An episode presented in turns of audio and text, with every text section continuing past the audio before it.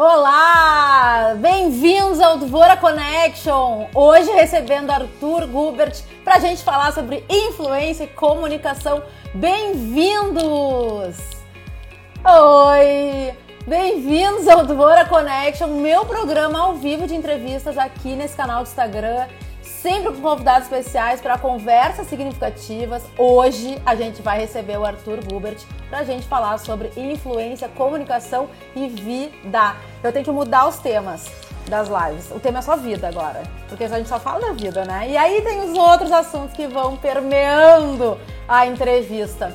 O Dvora Connection tem o apoio do Grupo LZ e da Interativa Conteúdos. Eu quero contar uma coisa para vocês. Antes de eu chamar meu convidado, que já tá aqui. Olha o ponto que eu cheguei. Eu simplesmente não botei no ao vivo, apertei como se eu estivesse gravando um story, só que eu não me dei conta e eu fiquei aqui berrando. Bem-vindos, Bora Connect, não sei o quê. Até que eu me dei conta que eu não tava ao vivo, eu tava gravando um story. Tá, né? Tudo acontece nos bastidores. Então agora vamos receber o meu convidado. Vamos lá! Que maravilha! Rovana, beijo diretamente de Barcelona. Olá! Olá! E aí, Débora, como é que tá? Tudo bem? Tudo, deixa eu dar uma. Nossa, agora eu me dei conta como eu tô queimado. Basta mesmo. Não, mas não foi na Praia do Rosa, tá? Eu tô. eu tô me queimando na sacada da minha casa mesmo. Hoje, eu, ah. hoje eu fiz o varanda office, porque o home office ele tá ele já está me dando uma canseira, assim. O meu home office ele é sempre no mesmo lugar. Eu estou precisando mudar de áreas dentro da minha própria casa. Como Entendi. o nosso quarto está sendo, inclusive nesse exato momento está ocorrendo montagem de móveis, eu vou para a varanda. e aí o sol bate direto na careca e eu me queimei todo. Entendi. Eu adorei o Varandoffice. É, mas é, mas é um pouco do, do que a gente está tendo que fazer da, da, nesse momento, né, cara? Pô, é, Nunca Sim. pensei que eu fosse precisar uh, ter a minha casa como ponto central de administração de trabalho mesmo, assim, porque ainda que a minha vida hoje seja bem mobile, eu sempre tenho para onde ir. E ficar em casa é, é tá sendo uma experiência bem legal. Fala mais, ó, olha só, já que tu chegou chegando, né? Já ah, me cara, fez rir. Tu me convidou sabendo que, com quem tu ia falar, né, velho? Sim, claro. Não, eu já tava sabendo. Até que eu tô aqui, ó, meio solta hoje. Eu até, é, Arthur, eu até errei o botão na hora de apertar pra live. eu tava ouvindo. eu tava te ouvindo contar e eu pensei, bah, certo que ela tá bebendo bem mais, tipo eu, cara, Porque vinho, ele virou meio que a bebida que regula, né, as coisas, assim. Quando o trabalho acaba às quatro, pô, happy hour, né? Happy hour. Justíssimo. Tava, conta aí, ó. Uh, conta dessas, esses aprendizados de estar em casa durante todo esse tempo. Sabe que essa é, esse é um assunto que ele transcendeu, né? No começo dessa história de pandemia e de, e de, e de lockdown e de o cacete, a gente estava saturado desse troço na mídia, muita gente estava de saco cheio, eu estava de saco cheio de ouvir rádio, ouvir isso, ligar TV e ver isso. E, isso, e esse negócio transcendeu, né? Ele deixou de ser um assunto pauta para se tornar o pano de fundo de tudo que acontece pela frente, né? E eu acho que isso tem um pouco a ver com o que rolou com o nosso comportamento, especialmente sobre esse lance de estar em casa, porque a gente, em algum momento, deixou de ser home office, e, ou só home ou só office. A gente agora está introjetada a ideia de que as pessoas e seu espaço é, é residencial, para muita gente, é dividir espaço com, com o trabalho também, né? É, pô, tem, tá cheio de empresa aí que não vai voltar para o formato físico, né, né, Débora? Tem gente que está em casa agora. O meu pai, com 65 anos, tá cara, em casa, das 7 da manhã às 8 da noite, no trabalho dele, e ele age exatamente igual na empresa. Ele para para almoço, regradíssimo, engenheiro, né? E, e senta no sofá para ver uma TV, daí quando dá o horário, ele vai para frente do computador e tá é um trabalhador tradicional, um cara de 65 anos, que tem uma vida corporativa, mas que está aí, é, por uma razão é, de força maior, obrigado a ser um, um, um, trabalhador 2020, né? Então, eu acho que essa coisa da relação com trabalhar e morar, ela virou uma, uma realidade para muita gente. Obviamente, né? Não estou falando de todo mundo, tem inúmeras realidades, estou falando da minha, né? que é essa, de poder trabalhar mobile. Então, às vezes eu encho um pouco o saco, como eu falei, eu fui para sacada uhum. hoje justamente por isso, para dar uma mudada mesmo. Eu tô sempre na sala, sabe? Mas é, mas é engraçado. É, está é, sendo engraçado, está sendo bom estar tá vivo. Olha aqui a primeira dama aqui nos assistindo, maravilhosa, nos elogiando. Que maravilha. Ali é... Beijo para Juju. Aprendizados do casamento. Vários. Conta, faz, faz um ano, um ano e pouquinho vocês casa... oficializaram, né? É, casar, Conta casar aí. a gente não casou, né? Porque a gente nunca foi pro cartório fazer aquele procedimento que é burocrático demais. Sim. Aliás, eu, eu fui no cartório já umas três vezes buscar certidão de nascimento. Aí a minha certidão é em Porto Alegre, porque eu nasci aqui, a Ju nasceu no interior, tem que mandar vir, aí vem, leva quatro dias. Aí tu chega. Aí o dia que tu marca o casamento tem que ser exatamente um tempo atrás de 30 dias a seguir, porque é ali que começa a contar as folgas do trabalho. Então, tem toda uma. Tem toda uma. uma um, um tra... É muito difícil casar, Débora. Eu tô ligada. Eu tô passando Cara, por isso também. Porra, até pra tu alugar um apartamento agora tem esses aplicativos, tu não precisa de fiador, é uma barbada. Porra! E, e aí os caras reclamam que as pessoas não querem mais, porque... É. mas é difícil demais casar. Mas enfim, casamos, fizemos uma festa, juntamos nossos amigos, foi muito bom, foi uma festa que a gente se divertiu demais, foi a foi num momento importante da minha vida e da vida da Ju também, então foi um breakthrough total, assim, sabe, de, de, de, de perceber que dali para frente é, seria diferente, ainda que a gente já estivesse junto há oito anos, né, bastante, às vezes mais tempo. Do... Eu tô mais tempo com a Ju do que o meu pai tá casado com a esposa nova dele, entendeu? Tipo, eu dou conselhos de relacionamento pro meu pai, eu acho. E aí, e aí a gente já estava junto há um tempo, quisemos fazer essa festa, fizemos em Bento Gonçalves, em Pinto Bandeira, que é da onde a minha família vem, então já unimos vários elementos legais, assim, né? De estar tá com uma lista de convidados que era de alguma forma pequena, ainda que eu quisesse que fosse menos, mas não deu, né? Porque tu começa a chamar e tem outro, tem outro. Mas foi muito legal, foi, foi muito bacana e tá muito bacana ser casado, assim. Não é muito diferente como eu era, mas agora eu uso uma aliança e quando as pessoas perguntam meu estado civil, eu digo que eu sou casado. Sabe alguma pergunta que me fizeram, eu vou te fazer. Mudou alguma coisa tudo bem que tu não, não. assinou papel e tudo mais, ah. mas é uma celebração, ah, cara, envolve toda uma energia, que, né? Eu acho que sim, eu acho que muda, tá? Eu acho que muda, eu acho que muda. Eu também acho que muda. Mas eu acho que muda num aspecto muito, muito particular para cada pessoa, entendeu? Uh, não sei explicar, mas é, é, eu, eu, sempre, eu e a Ju sempre tivemos planos, mesmo de antes de casar, e planos de longo prazo, né? Coisas que a gente já a gente já estava planejando 10 anos na frente, antes mesmo de, de ter falado em casamento. Então, essa coisa da expectativa juntos a gente sempre teve. Mas muda um pouquinho e muda uma coisa que eu acho que é até meio instintiva de proteção, de, de se preocupar um pouco mais, entendeu? De tu querer comprar uma caminhonete porque é mais seguro, se, se, se um estiver viajando e, e, tem airbag na frente, do lado, do, daqui. É, coisas se misturam, contas bancárias se misturam, compras se misturam né? Tu consome junto um carro, um apartamento, divide custos. Então muda, muda. Mas muda sendo a mesma coisa, né? Uhum. É, é uma coisa engraçada, assim. São as relações humanas, né? É, é, tem, tem momentos importantes na vida das pessoas, né? Quando elas se juntam, quando elas se separam também, quando nascem filhos. Então, acho que passamos por essa gloriosa etapa com um reunido de muitos amigos e muito vinho. Muito vinho. Arthur, não sei se eu perdi a piada, acho que sim, mas eu não posso deixar de fazer essa pergunta. Eu fiquei é. olhando teu, o teu Instagram, olhei um monte de coisa essa semana. Por que Arthur de verdade é o nome do teu perfil no Instagram? Porque era o que tinha para eu registrar. Quando eu fui fazer o meu perfil no Instagram, na verdade, quando eu fui fazer o meu perfil no Twitter, antes ainda, eu eu, eu tinha recém começado a trabalhar no grupo RBS, eu estava entrando no ar na Atlântida e começou a rolar uma exposição. Então, tipo assim, tá, eu preciso ter um Twitter. Isso era 2000 e, 2010.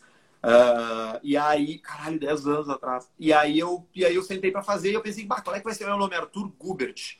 Cara, eu precisava falar o meu sobrenome no ar e as pessoas não iam entender, porque não iam conseguir escrever. Não é Silva, não é Braga, não é Alves, é Gubert. Tu sabe, ninguém sabe se é com I, se é com dois T, se é com T. Então eu precisava de uma coisa fácil. Aí eu pensei, pá, vou botar Arthur Oficial. Eu pensei, puta, oficial é muita marra, né? oficial. O cara não tem, nunca teve na internet, é o oficial, tipo. Aí eu, aí eu comecei a olhar e pensei, ah, cara, vou, vou, sou eu, é o meu perfil, bota Arthur de verdade. Aí foi. Aí eu vi que ninguém usava. E aí eu comecei a usar. Porque já tinha os real, fulano de tal, os oficial, não sei o quê. Eu pensei, ah, de verdade. Aí botei de verdade, ficou. E, e aí virou Twitter, depois virou site, depois virou né, Instagram, depois virou YouTube, podcast. É, virou, porque é um nome fácil de passar, eu só preciso explicar sempre que é com TH, porque. é só uma explicação, né? É, não é duas. Olha só, eu também fiquei pensando uma coisa. Tu saiu, né, de uma grande corporação, querendo ou não, tinha lá os horários, né, aquela coisa toda organizada de empresas, e tu tá empreendendo, querendo ou não. Sim, né? sim, sim. Tem as tuas teus negócios, o podcast, não sei o que, tarará tu tá aí super de influenciador, eu acho que tu sempre foi, mas eu vejo agora. É, né? Hoje, hoje, hoje me chamaram disso aí, eu, eu respondi, cara, não, não sei, eu acho que influenciador é. Mas tratando como profissão, assim, sabe? Uhum. influenciador é um, pô, é um adjetivo, né? O cara que influencia. Mas agora virou uma profissão, né? É engraçado isso, né? É engraçado. O cara é pago para influenciar pessoas. Na real, é propaganda, né? É, então, o que eu quero saber é como foi, quais os desafios de sair de uma empresa e empreender? Como é que está sendo essa experiência e quais os desafios? Tu estava falando, eu estava olhando para o lado, porque está sendo assim, ó. É assim que está sendo. É assim que eu preciso ser, porque eu me conheci muito, né? Eu preciso que tenha o horário que acorda, que faz não sei o quê, que marca reunião. Todos os dias, Débora. Então, então pré-setados na noite anterior. Eu faço todos os ah, dias. Ah, maravilhoso. Foi a maior, maior aprendizado. Organização é algo que eu tinha por, por, por ambiente, não por não por, por, por índole. Eu, eu ia trabalhar no horário que eu tinha, porque era o, era o horário do trabalho, entendeu? Mas no final de semana não tinha hora para acordar, não tinha hora para dormir. Era uma coisa bem desregrada. E quando eu, e quando eu comecei a, a me virar sozinho, a trabalhar com quantidade de coisas que eu faço hoje, é, eu precisei me organizar, porque os, os, os, os eu estava num drive de que se eu não tinha alguém me dizendo que horas eram as coisas, eu não, eu não, não ia, não, não, não pesava como compromisso, entende? Aí acabava fazendo de última hora. Então, a organização foi algo que mudou de fato, e é maluco isso, né? Porque eu faço terapia já há uns três anos e a coisa que mudou minha vida foi ter uma agenda e escrever os horários ali, né, para cumprir. Então, uma, uma instrumentação super, super simples, super fácil, é, foi, foi, deu resultado para mim, assim. É, e hoje, se eu não escrevo, eu esqueço. Tipo, o teu, o, nosso encontro aqui no Dvora Connection, eu marquei no meu, no meu celular e escrevi na minha agenda também, porque senão eu, eu, eu... E é muito mais pelo exercício de fazer a escrita e criar o hábito, entende? Do que propriamente para lembrar, porque eu não fico olhando a minha agenda, eu tenho o um aplicativo do celular mas foi algo que me ajudou e foi uma coisa curiosa de estudo, assim. Vou te mostrar eu, tá? Eu sou mega disciplinada e organizada. Sério? E tu é da fã dos cadernos também, assim, das canetas? Bah! Planner, planner semanal. Plannerzinho semanal. Me Cara, rendia o planner eu semanal. Não achei, eu não achei um que eu, que eu fosse do meu estilo. Eu queria um tipo Moleskine, tá? Caderninho, porque eu gosto de caderno para ter para carregar na mão e que tivesse a marcação, tipo, dias, entendeu? Segunda, terça, sem dizer que mês é, porque se eu quiser começar ele semana que vem, eu começo. E eu não achei nada assim, cara. Tudo que eu achei era tudo meio pré-formatado. Ajuda isso, né? Eu achei uma mão na roda também. Total, total. E tu gosta de comprar canetas diferentes e tal também, não? Não tanto. Eu vou recolhendo ah, eu... tudo que eu já tinha nas gavetas e vou usando, assim. Ah, eu sou muito, eu sou muito rato de papelaria, cara. Inclusive, fiquei super chateado que fechou aquela loja aqui em Porto Alegre, a Coralha, aquela ali na, na Ah, eu adorava a Coralha. Ah, aquela loja era o tipo de lugar que eu nunca, nunca precisava de nada que tinha lá dentro e sempre saía com várias coisas, sabe? Tipo, essa coisa de manusear papel, de, de, de, de, ter canetas de diferentes grossuras de ponta. É Aquela tipo coisa meio colorida, umas canetas coloridas. É, sei lá, eu curto essas coisas assim de desenho, acho muito massa isso. Seguinte, já que a gente falou sobre essa atividade de influenciar, a gente querendo ou não, achando legal ou não, todos nós somos influenciadores. Teu pai, por exemplo, é um influenciador. Você disser, ah, vai no médico tal, vai, ah. entendeu? É a indicação dele, né? Arthur, tu tem muitos seguidores. Eu fui olhar o teu IGTV, tem um vídeo teu que tem 50.9 mil visualizações. Pois é, né? eu devia fazer mais, né? Não, tu fala super bem, tu te comunica super bem. Uh, como é que é como é que tu enxerga a responsabilidade deste papel do influenciador, tá? Que virou um canal, tipo aqui, ó, eu não chamo de live, eu chamo de entrevista, programa, tá? Até para não ficar no balaio das lives, então não é uma live, isso aqui é um programa. Sim. Mas como é que tu enxerga a responsabilidade desses novos canais e que a gente está incluso como influenciadores, né? Tu, enfim, todo mundo. E principalmente quem trabalha com isso.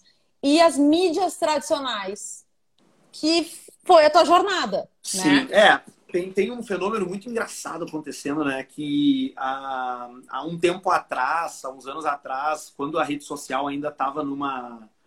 Eu acho que a internet como um todo está no estágio bem inicial, tá? Mas, mas, eu, não, mas eu não quero entrar nesse buraco de, de minhoca aí, porque senão é, é muito longo. Mas, mas quando as redes sociais estavam naquele boom ali, se criou um termo que é um termo pejorativo, que se era abordado de termo pejorativo, que era o tribunal da internet. Sempre que se falava do tribunal da internet, era o tribunal que ele, que ele te condenava é, de forma amadora, de gente que, que, que não sabia o que estava falando, é, era, uma, era uma coisa ruim tu, tu ir para o tribunal da internet, né? Quando tu falava, quando tu ousava, quando tu dava uma declaração, quando tu vazava uma foto, vazava um áudio, tu ia para o tribunal da internet. Por que, que eu estou falando isso, tá? Porque é, a pergunta foi sobre responsabilidade do comunicador. Mas eu acho que tal qual a, as redes evoluíram, tal qual a, a geração de conteúdo evoluiu, tal qual a mudança aconteceu a ponto de comunicadores da Globo saírem do, da Globo para viver de redes sociais. Como evoluiu a geração de conteúdo, evoluiu também o tal do tribunal da internet. E hoje, esse tribunal da internet, ele, ele às vezes é cultura do cancelamento, mas às vezes ele é o apontamento para um, um problema real, que a gente não dá bola. Eu acho que, assim como a gente lapidou essa relação do criador com o público, a relação do público com o criador também foi lapidada. Então, hoje, quem não tem responsabilidade morre. Ele, ele, em algum momento ele desanda, ou ele é toma um baque forte, fica tagueado por aquilo lá, ou ele desaparece, ou ele é esquecido, ou ele fica retido ao público que não que, que, que concorda com, com as ideias dessa pessoa. Então, na verdade, é, a responsabilidade ela é muito mais um, uma, uma, necessidade até de, de, de, pertencimento de público, de nicho, porque o, o que é um atravessar a linha para mim talvez não seja para o fulano de tal. E ele, e ele tem gente que encontra eco no que ele fala hoje na internet. Então, é, é, é, muito sobre entender quem tu quer atingir, muito sobre entender quem, por quem tu quer ser visto, por quem tu quer ser valorizado. Pô, tu quer ser valorizado por aquele grupo de pessoas que advoga em causas que tu é, é tem afinidade ou por aquele grupo de pessoas que, enfim, que, que é maior, que é mais gigantesco, mas tu julga talvez mais ignorante, entende? Então, eu acho que a responsabilidade ela está muito atrelada a, a, a, ao que você cria na internet. É, não, esse papo de, de, de, tem, de cartilha não existe mais, porque até quando tu desrespeita a cartilha, tu encontra público, né? É, tá cheio de, de humoristas aí, de, de, sei lá, de comunicadores, de youtubers que... Pô, tem um cara da Terra Plana aí, o tal do Xandão lá, cara, que foi entrevistado pelo Flow, 400 mil pessoas simultâneas olhando a live do podcast, e esse cara tem 300 mil seguidores e 500 mil seguidores, e ele é o Xandão Terra Plana. Que, olha o mal que esse cara está fazendo para as pessoas que a seguem, entende? É, eu acho irresponsável demais. Então, essa palavra também ressignificou, né? Como tantas coisas ressignificaram. Então, acho que o que você busca deve estar tá totalmente associado ao que você julga ser um comentário, um posicionamento responsável. Não sei se respondi, mas é que é um assunto que me deixa tão, tão. Eu gosto tanto disso que, que talvez eu dê uma devagada na resposta. Não, foi ótimo. Eu quero saber o seguinte: tu falou da cultura do cancelamento, né? Sim. Como é que tu enxerga isso? Acho péssimo, né? Eu acho que qualquer qualquer tipo de movimento que venha a, a, a te pôr numa posição onde tua liberdade é, é tolhida é ruim, né? Tipo, eu não sou contra tu apontar o dedo e tu, e tu, e tu, tu julgar quando for errado mesmo. E internet, se tu tá expondo teu conteúdo, tu tá sujeito a isso, né, cara? Então, paciência. Agora, pô, cara, as pessoas são demitidas por causa disso, empresas. Tem, uma, tem um, um caso que para mim é o mais, é o mais é, emblemático dessa coisa de cultura do cancelamento, é que o New York Times, há uns anos atrás, contratou uma nova editora para o setor de opinião.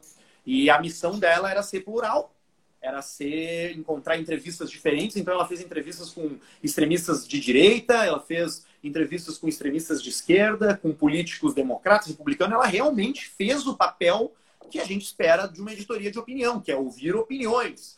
E o jornal começou a sofrer pressão da, da, dos assinantes, dos fãs, por achar que o jornal estava enveredando por um lado, por, uma, por, um, por um, um, viés político que não é o cara que assinava o New York Times que iria ler. Essa menina pediu demissão. Ela, ela, ela foi lá e ela disse: Ó, oh, eu estou saindo, quero sair do jornal, porque o trabalho que eu fui contratado para fazer está sendo impraticável, porque a, o jornal está sofrendo pressão e eu estou sofrendo pressão agora da minha diretoria. Isso é cultura do cancelamento.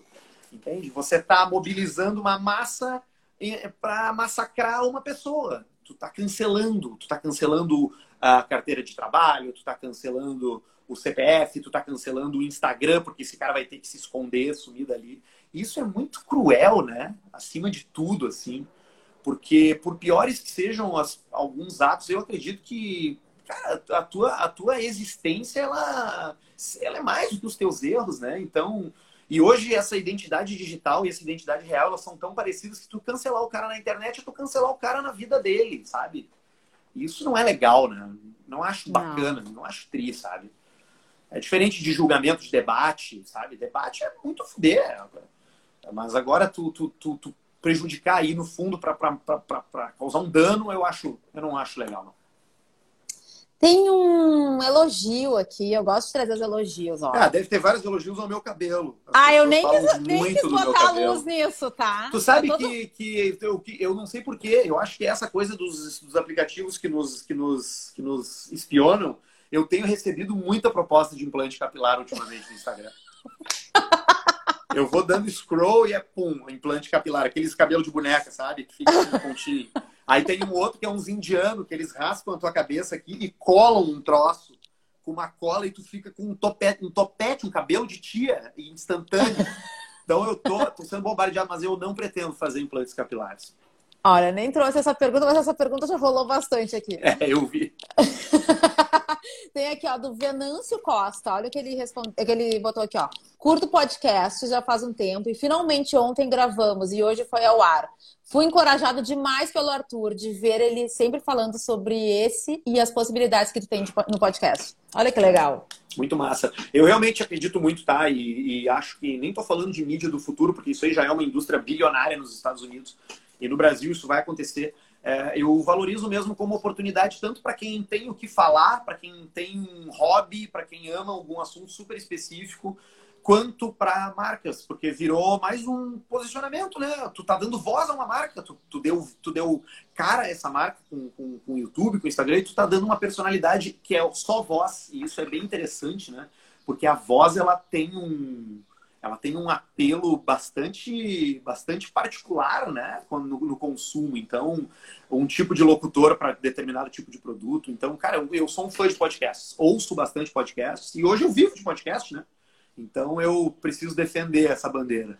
Dá a dica aí dos dois que tu escuta, que tu gosta. Cara, eu gosto, eu, o meu é o Caixa Preta, tá? O Caixa uhum. Preta é um podcast de humor. Ele, a proposta dele é fazer comédia, então, tipo assim, não vai lá esperando escutar o Arthur falar sobre cultura do cancelamento. Até falo, só que de outra forma. É, mas tem, tem bastante coisa boa. Tem um que eu gosto bastante, que é da Obvious Agency, que é Bom Dia Óbvios, que é muito legal, muito legal mesmo. É uma agência de conteúdo de São Paulo que produz um, um podcast com que dá luz a eventos semanais, assim, de uma forma super gostosa, com um, um design de som gostoso de ouvir no áudio, né? Tipo, é, tu vê que tem um cuidado que hoje a qualidade é tudo, né? O nosso, a nossa régua de qualidade ela subiu muito e muito rápido, né? Tu, uma série da Netflix que já é meio mal gravada, tu já, puta, então, é, tem, eu, eu gosto de quem entrega conteúdo com qualidade. É, Tem o Flow Podcast, que é o maior hit hoje do Brasil, né? Ele bota 400 mil pessoas ao mesmo tempo e é muito legal porque o Flow é um fenômeno que está conseguindo trazer os atores mais importantes da, da crônica brasileira que não são olhados pelas grandes mídias, que são os streamers, que, que, que transmitem para milhões de pessoas, que são os youtubers, que têm canais com 15, 20 milhões de, de, de inscritos. Então, esses caras, eles, eles metabolizaram a cultura da internet é, é, é, dentro de um programa de entrevistas e é muito legal de ver. Tem um muito bom também, que é com o terceiro podcast que eu vou indicar, que é o Primo Cast, que é do Primo Rico, que é um podcast sobre finanças pessoais, que é super bacana também. Fala sobre investimento, fala sobre é, sobre basicamente tudo assim que envolve esse mundo e é muito incrível, muito bom. E o último episódio dele é entrevistando o Flow Podcast sobre como quanto dinheiro que o Flow ganha. E eu convido vocês a escutarem porque você vai ver que podcast é um troço que pode dar muita grana mesmo. E ainda assim vai ouvir três podcasts bem legais aí. Ah, ótimas dicas. É, eu curto bastante. E eu quero voltar no lance da, da influência, tá? Das claro, marcas. Porque eu vejo que tu tá super envolvido com entrega, né? De, de marcas. Como é. Como que tu. Como é, o que, que te inspira para criar entrega? Né? Onde é, é que eu... tu busca referências? É, é, é, muito louco isso, porque eu sempre gostei de, desse envolvimento comercial. Assim. Desde quando eu trabalhava na RBS, eu, eu participava ativamente de encontros com clientes Uh, participava de, de, reunião de prospecção, de várias coisas, e eu, e eu curto isso, porque eu gosto da meta. Eu acho legal ter meta. Eu sou, eu, eu sou disruptivo, mas eu gosto de meta. Uh, e, e, e, eu, e, eu, e por isso que eu achei engraçado quando a gente falou influência, né? Porque eu não faço muito coisas no meu perfil. Eu me envolvo com poucas marcas de entrega pessoal, assim, é realmente quando eu acho que o serviço ou que o produto tem aderência à minha personalidade, porque não é onde eu não é um não é um ainda não é uma rede um formato que que seja que eu esteja acostumado a fazer. Eu não eu não tenho media kit saca? É uma coisa bem que eu lido trato bem de, de, de oportunidade a oportunidade sabe? Então eu, eu acho que isso entrega alguma algum nível de, de, de, de ser genuíno mesmo sabe? Porque me incomoda muito o, o, no marketing de influência a propaganda direto o tempo todo. Num dia biscoito no outro dia academia no outro dia é cerveja, no outro dia é, é, é, é dieta de emagrecimento, que tu não pode beber. Sabe? É, e, e, isso era muito uma, um, incômodo meu dentro do veículo tradicional, que, tipo assim, hoje tu é vivo, amanhã tu é team, entendeu?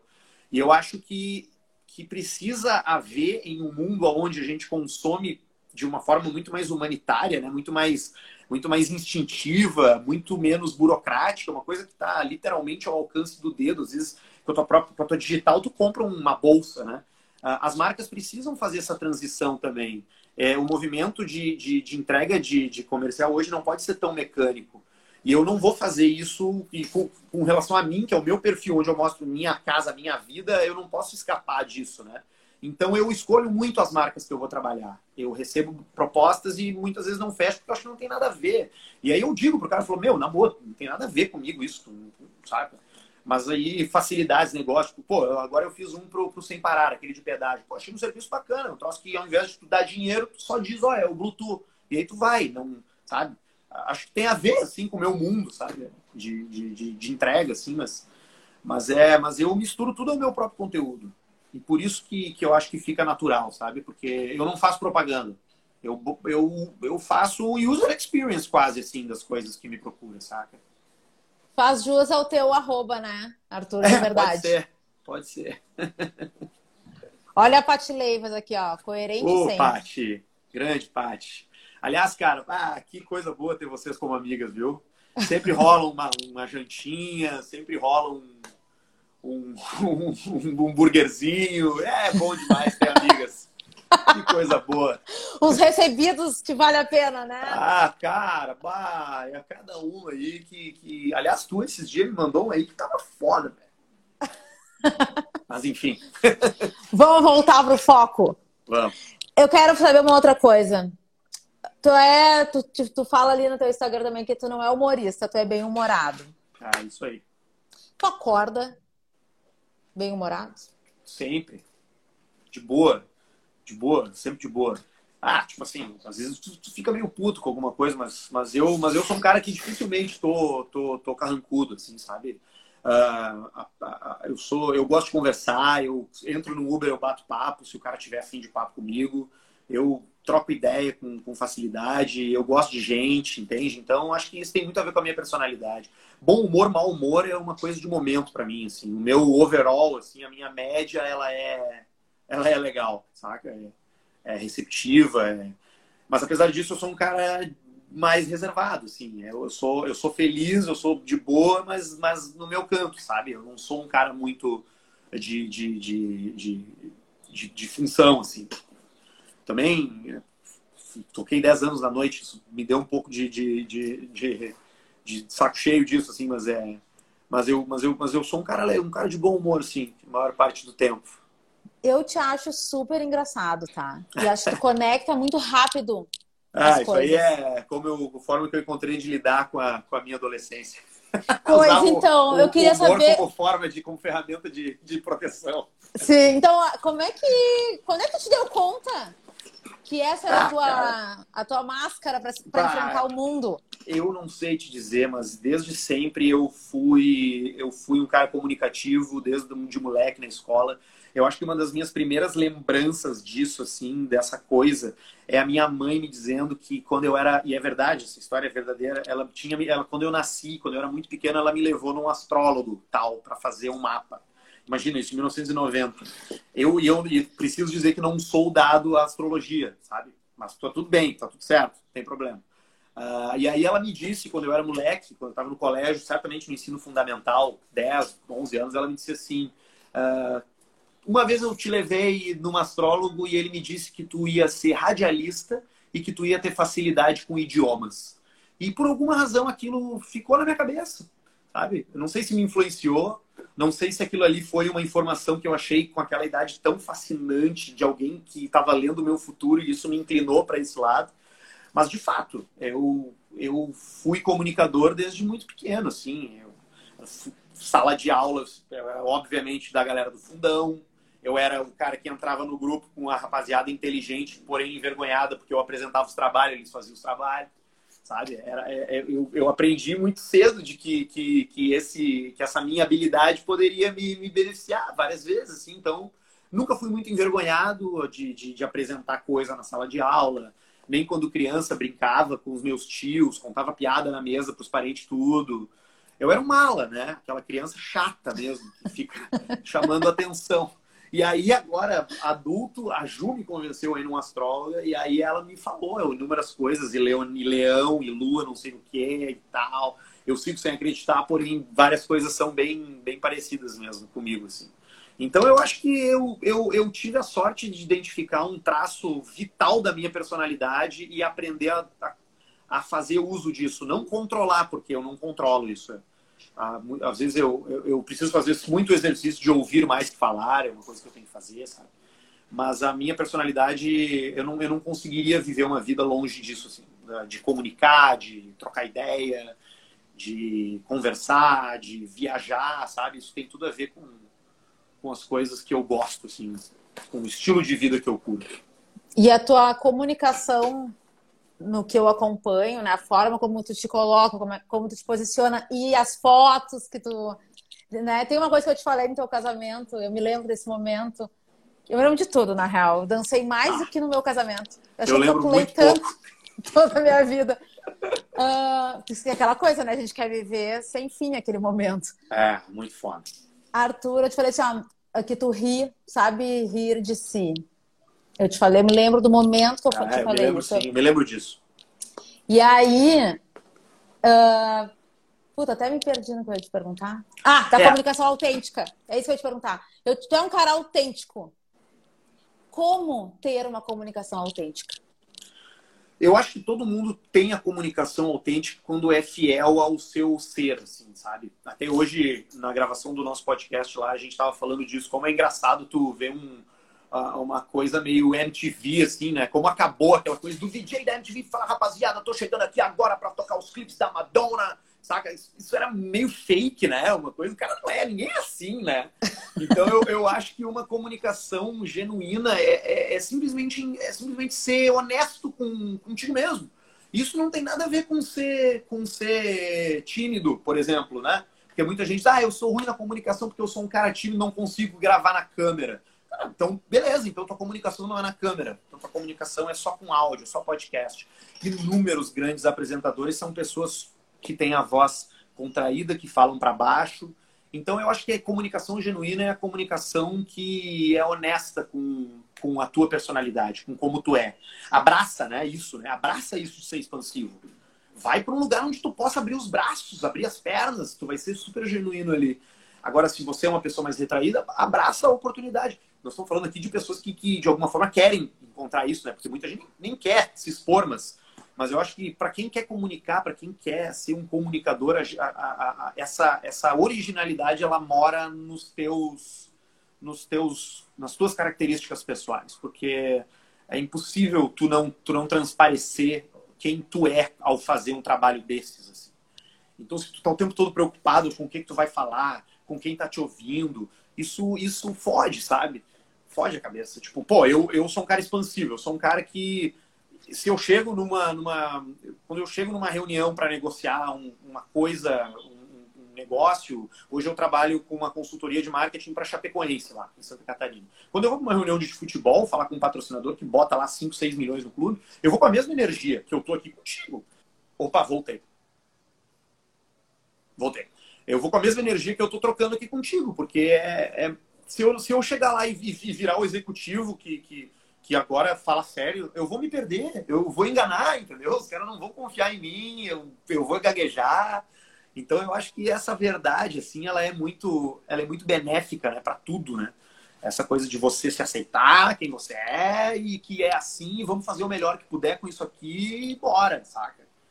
Vários cases de sucesso são zebras completas.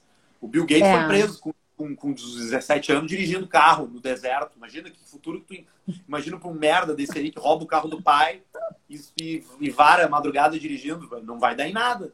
Né? Então, tá cheio de exemplo de gente que acreditou em si, que, que foi genuíno consigo mesmo e que acontece, né? Muito legal. É, e a liberdade, né? É a liberdade de ser quem se é. Isso. E aí é, isso bate direto numa coisa que é difícil pra gente como país, assim, né? que é a insegurança, né? Ah, nós somos um país com uma saúde emocional ainda que muito forte por conta de tudo que acontece aqui, né, cara? Tu pega, vai na Nova Zelândia ver como é que eles vão reagir à história de um, de um político aparecer com dinheiro enfiado no cu, entendeu? O brasileiro é vacinado para muita coisa, cara. Mas a gente é um povo inseguro, né? De uma forma geral. Muitas, muitas pessoas têm medo, né? São inseguras. Eu sou super inseguro, morro de medo de botar no ar um projeto novo, medo do julgamento sabe? Sério? Gente, ah, demais. Eu sou super, me alimento de validação, assim. Eu preciso agradar, senão aquilo me, me deixa muito ansioso. Eu tô lidando, a gente lida com isso, mas, tipo, é, eu, eu sinto que isso é uma corrente meio comum a muitos meio, a muitos âmbitos profissionais, assim, sabe? De segurança. Tu tá preocupado com o deadline, preocupado com, com a entrega. Tu, tu, tu recebe uma ligação dizendo que amanhã tem reunião, tu pá, já fica assim, né? E eu acho que, essa, que esse papo todo de ser verdadeiro consigo mesmo é, é, entender que as, tem coisas que a gente precisa aceitar porque faz parte, mas tem coisas que tu não precisa, né? Tu pode tirar o pé, dar uma relaxada e tal. É, e nós somos um. Eu sou um cara super inseguro, né? Bah. Não parece? Olha, né? não. Não parece. Por isso mesmo, porque eu sou. Se parecesse. Fica aí rindo de si, né? Pra te proteger. É. Olha só, tem uma ah, pergunta quem, aqui. Mas quem faz piada com os outros tem que saber fazer piada com os Eu também acho, senão não faz, né? Não, não senão... faz. Se tu não, se tu não, não sabe faz. tocar flauta, não te apresenta na banda. ah, é, muito bom. É foda. Tem uma pergunta aqui que eu tô segurando, que eu não quero perder aqui nos comentários, do André Pedron. Qual a inspiração para criar as piras do Paulista? Ele parece ser uma outra pessoa, de longe meu personagem preferido. O Paulista é o Paulista é uma coisa engraçada, porque o Paulista ele é o eu, eu tiro inspiração do, do, cara dos absurdos assim, né? O Paulista ele ele é ele é homofóbico, racista, Uh, é, é, ele, é, ele é tudo de ruim e, e, e, ao mesmo tempo ele é um cara que é agradável, que ele faz, que ele chama os amigos para participar dos negócios, que ele está sempre querendo dividir as ideias dele com as pessoas que estão próximas dele. Então ele é um amável canalha, assim, né? Ele é um cara que tu, que tu, que todo mundo repulsa, mas ele tem aquela característica que do nosso país, assim, de que, pô, cara, Saca? É muito do caralho. Deve ser do caralho sentar para tomar uma ceva com um traficante, entendeu? Do Rio de Janeiro, assim, sabe? O cara deve ter um monte de história para contar. Isso é um pouco do, do, do, nosso país, né? Um país que. Um povo que ele é repulsivo e apaixonante ao mesmo tempo, né? É, saca? O brasileiro é malandro, mas ele é malandro, pô. Eu, e o paulista é isso. Ele é um deboche disso. Ele faz, ele, ele faz tudo errado, mas ele é um cara que tá ali. Ele, ele acredita, ele é gente boa sabe? Ele não engana ninguém, ele só se mete em fria. Eu vou trazer uma pergunta, vou continuar nesse, nesse personagem, tá? Tem uma outra pergunta aqui, ó. O paulista é o que o Arthur gostaria de ser e não pode? Não, mas ele diz o que o Arthur gostaria de dizer e não, é, e não pode, mas sim. então eu uso o personagem muitas vezes para falar a verdade, né? Mas aí só eu sei que é verdade, vocês tudo pensam que é piada. Outra pergunta que estava na minha, aqui no meu, no meu iCloud e eu me esqueci, agora me lembrei.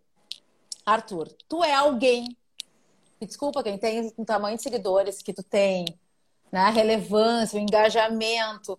Olha que tem toda essa galera nos assistindo nesse horário, né? Obrigado. Uh, como é lidar com a vaidade, a tua? O ego, a vaidade, isso vem em algum momento, em algum momento da tua trajetória, tu já te perdeu, porque a gente se já, perde às vezes, né? Claro que sim, tive os delírios, tive os delírios da fama. tive os delírios da, da, da subcelebridade local gaúcha, do rádio, da, da, da RBS, aquela coisa, sabe? Eu vivi essa parada aí. Foi a fuder, mas, tipo, é, um, é, é isso aí, sabe? É, é, é, é, tem situações onde tu, hoje me olhando para trás, não me reconheço mais, sabe? Não sou mais daquele jeito, não ajo mais daquele jeito. Mas é que era uma. Existe um combustível nessa vida, assim, que, que ele não acaba nunca, sabe? É do palco com plateias lotadas, porque a gente lotava teatros, a gente lotava duas mil pessoas numa noite, numa, numa sessão, e fazia duas, três sessões às vezes. Era muito foda, assim.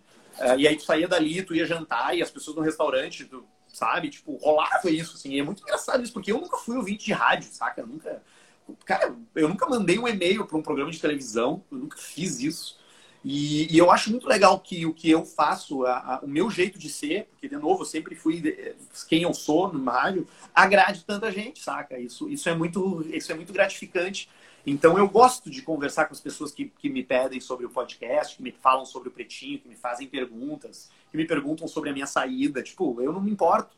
Eu adoro é, conversar. Só que essa coisa também alimenta um lado teu, onde, cara, muitas vezes tu, tu, tu, tu, tu alimentar o ego ele é muito gostoso e muito bom, mas até certo ponto, senão tu passa da linha e começa a se desdobrar em grosseria com as pessoas, muitas vezes, em soberba. É, em, em, daqui a pouco, tipo, ah, eu sou foda, não preciso mais trabalhar, larguei de mão, entendeu? E esse tipo de comportamento eu tive, certamente, em algum momento, cada um deles, mas acho que a beleza toda é em tu poder, depois de algum tempo de experiência, sacar isso e não repetir mais, não fazer mais, né?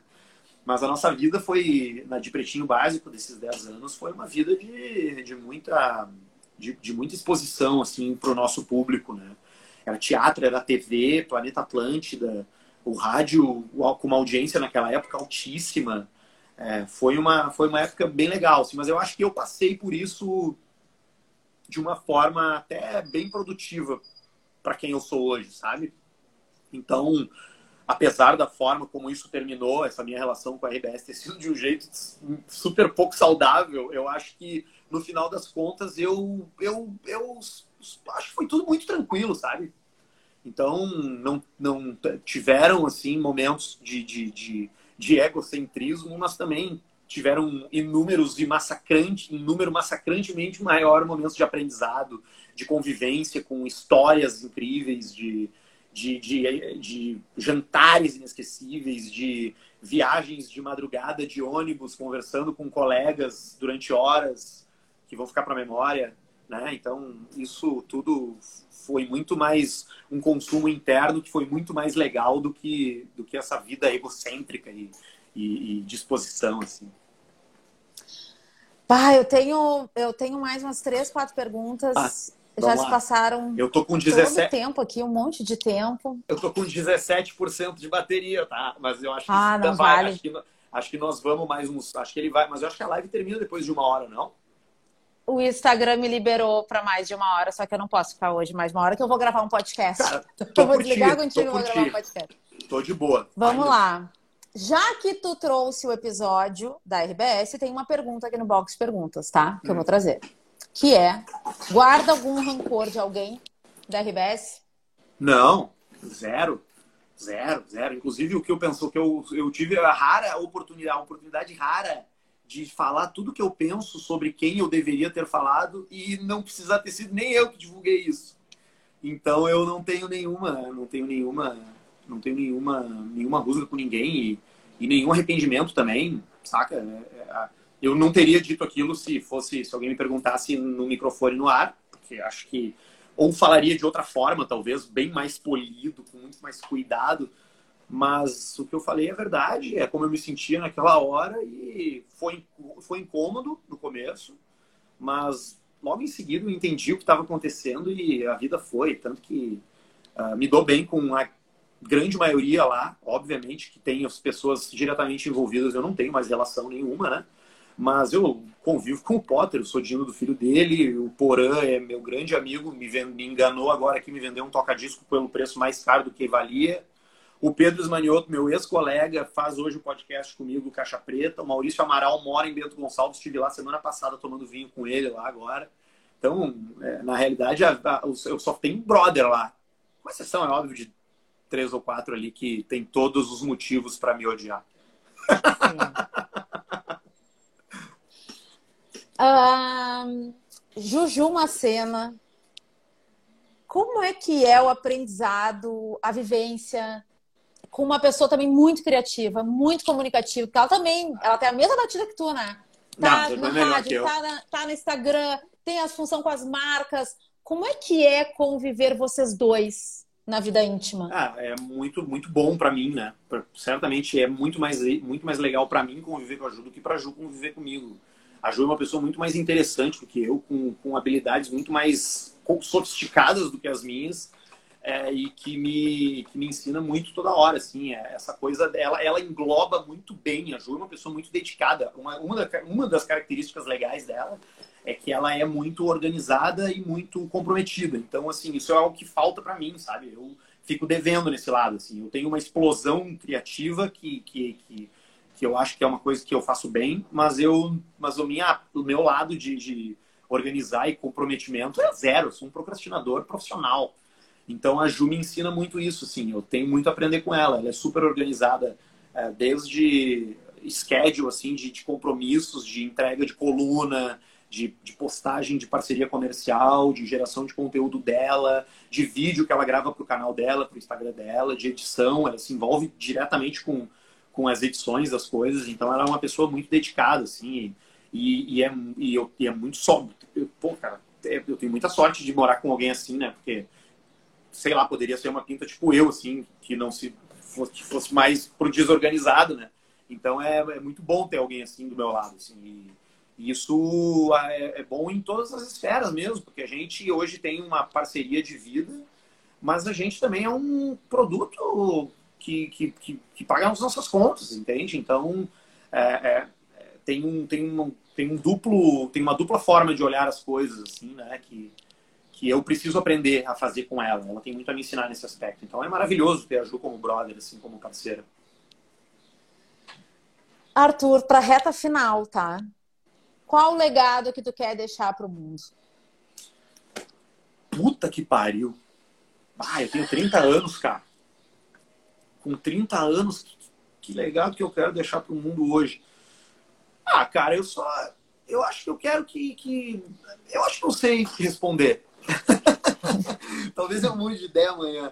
mas acho que eu sei responder. É, eu, eu, eu, eu acho, por experiência própria, que a gente. Que o, o legado que eu gostaria de, de, de, deixar, quando as pessoas pensarem em mim, se eu morrer amanhã, o que, que eu gostaria que elas pensassem?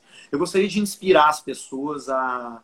Gostaria de ser, de alguma forma, que eu não sei como, uma inspiração para que as pessoas é, olhem mais para si, assim. É, olhem mais para dentro, façam mais autoanálise. Eu quero que alguém me diga, meu, comecei a fazer psicoterapia por tua causa. Eu quero que alguém me diga, porra, cara, eu tava super chateado e eu comecei a te ouvir no podcast e, e aquilo me tirou da bad. É isso, sabe? Eu acho, sabe? Eu, a contribuição que eu tenho para dar é essa, velho. É, sabe? Eu não, eu não, sou um gênio da matemática, eu não vou inventar um iPhone, iPhone novo. Eu não, não cuido tão bem assim do meu dinheiro, não posso dar dicas de investimentos. Agora, eu posso entregar isso, sim. Eu espero estar entregando isso e espero que se alguém se lembrar de mim depois que eu morrer, seja por conta dessas, dessa minha intenção de, de inspirar mesmo, assim, porque é, na real é isso que, que, eu, que eu tento fazer, né? Eu, sou, eu não sou um influenciador, eu tento ser um inspirador. Boa. Olha aqui, ó, Fran, tá amando esse papo, não termina. Ai, ai, ai. Olha, quando os Ô. Fran, obrigado. Quando os papos fluem vão, vão passar rápido, que a gente não sente, a pessoa tem que voltar. Ah, pode me convidar a hora que for. Tô aí disponível. Arthur, pra gente fechar com chave de do que tu quiser, a chave que tu quiser. Eu sempre peço para meus convidados deixarem uma mensagem positiva, inspiradora para quem está nos assistindo. Então, chegou a hora. A gente vive hoje, Débora, e pessoas que estão aí ouvindo a gente, uh, um raro momento na história da humanidade, cara. A gente vive uma das grandes um dos grandes é, é, momentos de oportunidades em vários aspectos.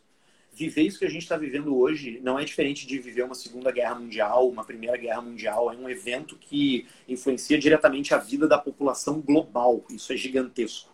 Isso mostrou para a gente vários problemas, várias dificuldades, lockdown, depressão, as pessoas estão mais trancadas em casa, isso baixa a imunidade geral da nação direto, sem precisar de doença nenhuma, né?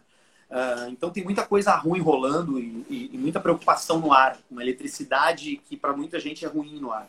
Então o que eu quero dizer é que não olhe isso assim, porque são nessas horas que surgem as melhores oportunidades para qualquer coisa, velho. Eu nunca vi, Débora, tanta gente se reinventando profissionalmente, ganhando muita grana. Eu nunca vi tanta gente descobrindo um propósito diferente na vida. Eu tenho um amigo que começou na quarentena a cozinhar porque ele não tinha o que fazer em casa. Cara, o cara começou a fazer coisas, hoje o cara faz doces, faz bolo, faz pão e virou isso. Vende o pão dele pelo Instagram e tá ganhando mais do que no trabalho principal, entende? Então, eu acho que é bacana a gente olhar para isso tudo que está acontecendo de uma forma boa. É, como eu disse lá no início, né? Eu sou um cara que de meu, minha média é bom humor, então eu obviamente sou um otimista. E se eu tiver que deixar uma mensagem hoje de otimismo é, cara, é a melhor época para quem está prestando atenção! É a melhor época para quem tá com a luz amarela ligada, sabe? Porque, ah, muito bom. Né? Tu não tem essa sensação. Eu, eu tenho a sensação que há, há um ano atrás, para os últimos 10 ou 15, a gente tava numa coisa tão igual que, sabe, que tá, era tudo meio aposta. Hoje, cara, eu tenho, eu tenho tem tantas coisas que são obviamente que vão dar certo, sabe? Eu não tô só falando de negócios. Pô, eu não sei tu, tá? Mas eu tenho vários amigos que estão falando agora, bah, eu quero sair de Porto Alegre e quero morar no interior. Eu estou sentindo um, uma, uma, uma, grande movimento assim de intenção de uma vida mais, mais devagar, mais leve. Olha que coisa incrível quem optar por tomar esse caminho hoje, onde tu consegue ter um trabalho mobile, onde tu sacou que tu não precisa estar tá tão na rua assim, tu pode estar mais em casa, né? Tem várias pessoas começando a plantar horta em casa agora na pandemia por, por hobby, né? Então eu acho que a gente pode olhar para isso tudo que está acontecendo como um, cara, um caminho de inúmeras oportunidades. Muitas mesmo. Vai, eu, tô muito alinhada com o que tu falou. E me dói. Eu sou muito voltada para o outro, né? Eu penso no outro, eu, eu me disponho a ajudar os outros. Eu tô sempre nessa e me deixo de lado. Eu, essa foi uma coisa que eu me dei conta essa semana. Que eu sou super do autoconhecimento também. E me dói quem diz o seguinte: o 2020, o ano que não aconteceu. Eu tenho que cancelar 2020. Ai, o ano que não sei o que. essas pessoas não estavam, não acordaram. Porque para mim aconteceu melhor, muita coisa. Foi a melhor coisa que aconteceu. É que, cara, depende. É que, é que como, todo, como todo gráfico, depende qual é, que é o, qual é que é o parâmetro que tu olha. Ah, ah, mas esse ano eu fui demitido do meu emprego, eu perdi, eu, porra, eu tô pedalando para pagar minhas contas e tal. Tá, tu tá olhando pro, pro, pro indicador do dinheiro. Cara, olha para outros, olha pro indicador do tempo, né? E aí tu quando tu começa a controlar melhor o teu tempo, o indicador do dinheiro, ele vai junto, cara, sabe? Eu acho que é muito sobre, sobre parar, respirar, olhar para tua situação, que ela pode ser catastrófica nesse momento, mas que, né, vamos lá, estamos aí, estamos vivos, vamos se mexer, sabe? Então eu acho que tem muito disso, assim, quem está prestando atenção vai se dar muito bem, meu. Vai ganhar mais saúde, se quiser, vai ganhar mais dinheiro, se quiser, vai aprender uma nova habilidade. Esse cara tem muito curso de quase de graça, ensinando a fazer tudo na internet. Cara, as pessoas que entraram no, no, no YouTube agora para aprender a fazer coisas, olha a quantidade de conhecimento que a gente está. Eu abandonei a faculdade, né, cara? Eu sou um cara que adora estudar, mas eu não. Eu tô, tô achando incrível isso, mas desculpa, eu já tô divagando de novo aqui. Bueno, eu só tenho a agradecer. Foi muito Obrigado. legal te escutar. Obrigado. Eu acho que é a primeira vez que eu tenho a oportunidade de estar conectada assim contigo e é, te né? escutando. E te fazendo as é. perguntas que eu quiser também. Tu sabe que é engraçado isso, né? Porque a gente sempre se encontrou ao, ao longo desses últimos 10 anos várias vezes e sempre se, se deu bem, mas precisava mesmo ter um momento assim pra gente trocar ideia, né? Mas obrigado, obrigado pelo convite. Eu que agradeço o tempo, a tua comunicação autêntica e tu abrir aí a tua casa pra gente, as tuas ideias. Muito, muito, muito obrigada, Arthur. Volte sempre. Em breve te chamo aí de novo. Só Adorei. Galera presente, obrigada pela audiência. Essa entrevista vai ficar salva aqui no meu IGTV. Amanhã tem mais ao vivo, 5 da tarde, com Fátima Torre, pra gente falar sobre o projeto Fala Feminina, um projeto que olha para as mulheres Beijo. Arthur, beijão. Beijo, Beijo, Dé. querida. Tchau, tchau. Tchau, tchau. Até.